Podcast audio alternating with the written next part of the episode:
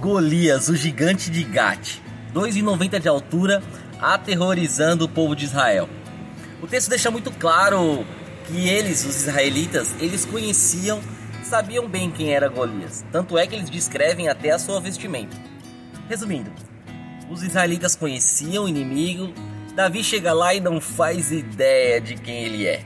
Tanto é que ele pergunta quem é o incircunciso que desafia o povo de Deus. Davi não fazia ideia de quem era o gigante Golias, mas ele sabia muito bem quem era o Deus dele, o Deus de Israel. E isso bastava.